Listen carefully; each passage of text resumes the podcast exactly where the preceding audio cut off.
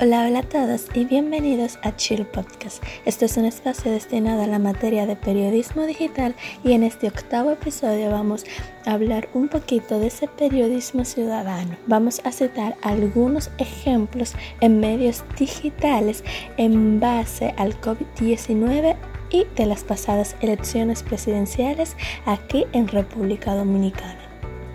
El primero de estos es Diario del Médico Dominicano. Esta es una página que comenzó inicialmente de memes sobre estudiantes universitarios de medicina y medicina general del país, pero también son muy informativos. Esto tratan de enseñar sobre muchos temas del campo.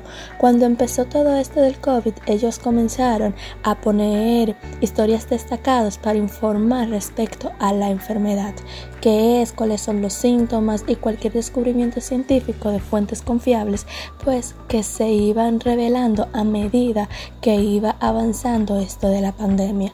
Y también motivaron al personal de salud a mantenerse sobre todo informado por este tipo de fuentes. Esta es una página de Instagram y lleva más de 27 mil seguidores con más de mil posts en su plataforma.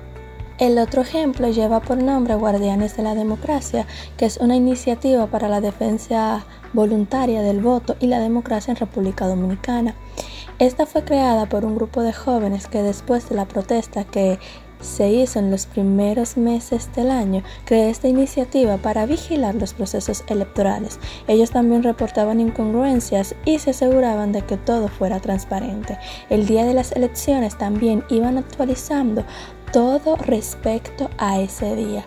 Guardianes de la Democracia lleva más de 4.500 followers y alrededor de 90 posts en su cuenta de Instagram. También algo importante que nos gustaría señalar aquí en Chill Podcast es la sección que tiene noticias SIN sobre el reporteo ciudadano. Estos hacen denuncias a través de ellos y así Noticias SIN puede ir a recolectar toda la información, pero lo más importante es que le da el crédito a los ciudadanos. Estos fueron algunos ejemplos, esperamos que lo hayan disfrutado.